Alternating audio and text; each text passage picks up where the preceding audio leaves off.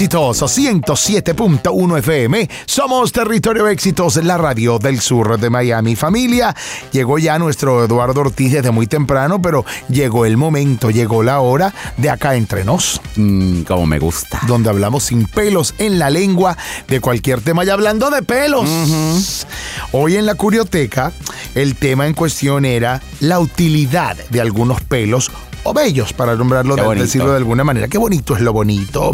Eh, y sin duda alguna, sobre todo hablamos el de la nariz. Y se decía que sí, que los pelos de la nariz sí tienen una utilidad. Funcionan como un filtro ante el polvo, el polen, los virus y las bacterias. Yo me depilo los pelos de la nariz porque a mí me crecen, Eduardo, No, bueno. como si fuesen eh, unas. Yo pudiera hacerme crinejas en los vellos de la nariz. ¿Tú puedes creer esa vaina? Qué vaina tan buena. Mira, chico, yo soy partidario de que Dios sabe lo que hace. Pero si hay algo que yo tendría que cuestionarle a Dios, en mi caso, y que estoy convencido de que habrá mucha gente que está de acuerdo conmigo, ¿tú me puedes explicar cuál es la razón de quitarme los pelos de la cabeza para ponérmelos en la nariz y en los oídos? O sea, qué necesidad, qué protección. Ok, que sean protectores, pero que no crezcan. Que se queden amarillitos así y, y, y casi lanitas como cuando e- uno era chiquito. No hay necesidad de ese pelero en la oreja, señores, ¿para qué? Es la misma cantidad de grasa, es la misma cantidad de, de, de, de, de- de serum, es, la- es, es lo mismo. O sea, ¿por qué ese pelero de repente? Y si se te ocurre, porque dije ya, basta de esto, cera con ellos. Ay, no, mijo, se ponen peor Es así, lo de los oídos. Como más gruesos, Como Eduardo. más gruesos. A mí me da mucha risa porque a mí a veces me descuido y lo de la nariz te crecen y de repente tú sientes como una cosquilla y no sabes qué es. Y dices, Dios mío, me pica la nariz, tengo alergia, ¿qué es? ¿Cómo me pica la Y la nariz? gente pensará que uno anda en otras cosas porque vive rascándose la nariz y no, señores, es un pelo que le sale a uno y que uno no se da da cosquilla. cuenta. Ahora, Eduardo, hay un, hay un tema o hay un lema o hay un dicho de donde hay pelo, hay alegría. Pero en la- eh, mi amor, pero en la nariz no hay alegría, porque qué, qué- qué- qué placer te va a generar la nariz. Igual, eh, eh, igual el oído. Por más más, bueno, sí, que te. El oído, si te sí, que te, el oído, que te ¿verdad? chu- Tú, eh, eh, una chupadita de ah, oreja y tal. ah, pero entre una este. chupadita. Claro, Una chupadita. Pero además, la pregunta del millón es. Imagínate tú lo desagradable que tiene que ser meter la lengua en una oreja y que se te aparezca un poco de pelo. No, chamo. No, no, Por no. favor, no, chamo, no, como diría Jean-Marie. No, chamo, no. No, o sea, eh, no me hagas esta cochinada y este está pendiente. A mí se me olvida porque eso es otra cosa, es un es una cosa nueva que uno tiene. O sea, porque antes, bueno, tú tenías uno y tal y te lo quitabas y ya. Pero no, señores, ahora es un gentío en esa oreja. Entonces, a uno se le olvida y de repente, no sé, de repente te haces así y dices, Dios mío, yo tengo esta melena en este lóbulo de la oreja. Qué barbaridad. Ahora, Y se ve feísimo. aunque me dijiste que tú lo haces, yo lo hago. Yo no lo niego, Eduardo. Yo me depilo. Yo me, me he depilado eh, la nariz dos veces y los oídos una sola vez. No, yo sí, yo sí me depilo. Ahora, el resto del cuerpo, deben los, y estoy hablando tanto hombres como mujeres, esto es depilarse. Mira, yo eh, soy peludo. Peludo, peludo. Pelado, este, peludo, pelén. No, no, yo no pelado, no. Yo soy peludo. eh, yo me rebajo de alguna manera, pero no me, yo no me afeito, ni, ni, ni, ni me hago watts, ni nada de esas cosas. No me gusta, no me parece cómodo, no me parece atractivo tampoco ver una cosa. Raúl, como tú dijiste, yo hablo en este programa sin pelos en la lengua. Tú te acuestas con alguien que está todo depilado y te sientes que te estás acostando con un niño que no se ha desarrollado. No. Yo Oh, necesito, yo necesito ver pelo para pa, pa, pa, darme Mira, cuenta. eh, creo que se ha pasado un poco el filtro de esto de sin pelos en la lengua. Mejor vamos a la música y regresamos con el hombre más peludo de éxito. ¿Sabes quién es? Eh, ¿Finales? Final, ¿eh? Ay, Al final es peludo. ¿En serio? Bueno, digo yo, ¿no? Vamos a la música y regresamos. Ni me con lo más. ves, pero ¿qué me haces esto de esta imagen en la cabeza? No quiero.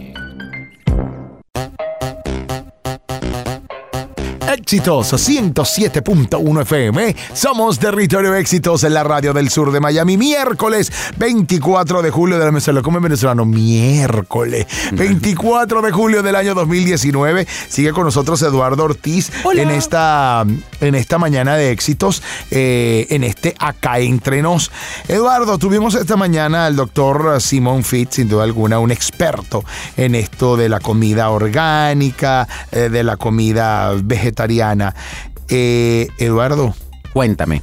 No, yo quiero que me cuentes tú qué mira, opinas de esto. Mira, chico, a mí yo creo que mis 40 años me han dado la madurez que he alcanzado a esta edad. Me ha dado la mm, me ha dado la convicción de que definitivamente uno tiene que respetar la decisión o las decisiones de los demás. Y si la gente siente que el organismo ya no le da o no tiene la necesidad de comer carne, está muy bien. Señores, eso sí, cuídense. Tengan cuidado en lo que están haciendo. Busquen ayuda profesional porque te pones, dejas la proteína, dejas la comida y te comienzas a alimentar de vegetales, pero desde el desconocimiento terminas desnutrido o terminas con este anemia y todas estas cosas porque no te estás nutriendo como te nutrías. Ahora, Eduardo, em, yo, yo lo digo por mí y no es por nada. O sea, yo sí he comido en lugares vegetarianos de verdad, que son espectaculares. Okay pero a mí me cuesta, Eduardo. No, yo lo tengo claro. Porque es lo que yo le yo para mí, además la comida cruda a mí me sabe a jardín. A mí me envenenaban, decía yo, me engañaban y me decía, mira que este, porque además te lo ponen carne, no sé qué vaina, la no sé qué qué. Y no. Y no es carne, eso no, no sabe, no sabe. Ojo, yo creo que el veganismo ha avanzado, eh, como ha avanzado el, arte culinario, ha avanzado esto de comer eh, sin, sin proteína animal. Y sí creo que hoy en día hay muchísimos más sustitutos, hay muchísimas o maneras más sabrosas de hacer la comida. Particularmente, y te lo digo, y yo no tengo problemas, yo soy muy poco comedor de vegetales. Lo que hace que este, me cueste muchísimo más es ser vegano. Pero además yo tengo una fijación con la carne, a mí me encanta la carne. También. Eh, y no, no veo la necesidad ni la razón de tener que dejarla. Y no lo voy a hacer, no está dentro de mis planes. Pero, ¿Crees en, ¿Crees en esto de la comida orgánica? Me, sí, sí, sí lo tengo claro porque vamos a estar y, es una realidad y ya hay estudios, toda la cantidad de hormonas y de cosas que le meten a la comida en este país para que, por ejemplo, los pollos, para que crezcan y creo que sí debemos buscar maneras de comer más saludable, sobre todo al momento de cómo el origen del alimento. Eso sí me parece vital. Lo que sí es, señores, si usted decide dejar de comer carne, no se vuelva loco intentando que la gente lo siga. Porque esa es otra cosa. Claro. si, si tú quieres respeto a que tú comas solamente vegetal, respeta que el otro coma carne. Claro. Porque por ponerte un ejemplo, en estos días hablaba con alguien y me decía, no, es que yo soy vegetariano. Ah, ok. Ah, pero ¿y si vas a una fiesta? En mi casa no entra nada de carne. Claro.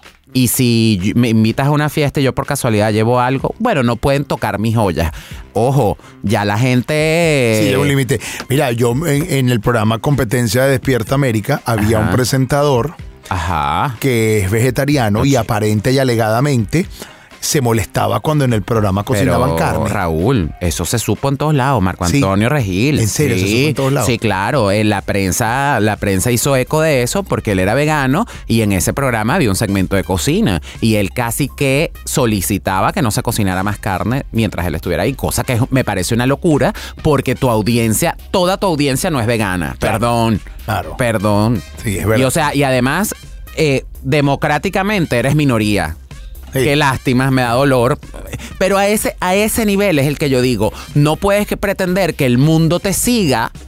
Eh, ojalá te siga, ojalá logres captar gente, pero no puede ser a la fuerza. No tienes que forzar a nadie a hacer algo porque tú creas que es lo, lo mejor. Te tengo que forzar a algo, tengo que ir a la, música, sí, tengo que ir a la música porque Eduardo aquí hay que seguir un formato una hora, porque si no, Sairena Barbosa sí nos aplica la fuerza. Eh, Sairena, hola. Vamos a la música.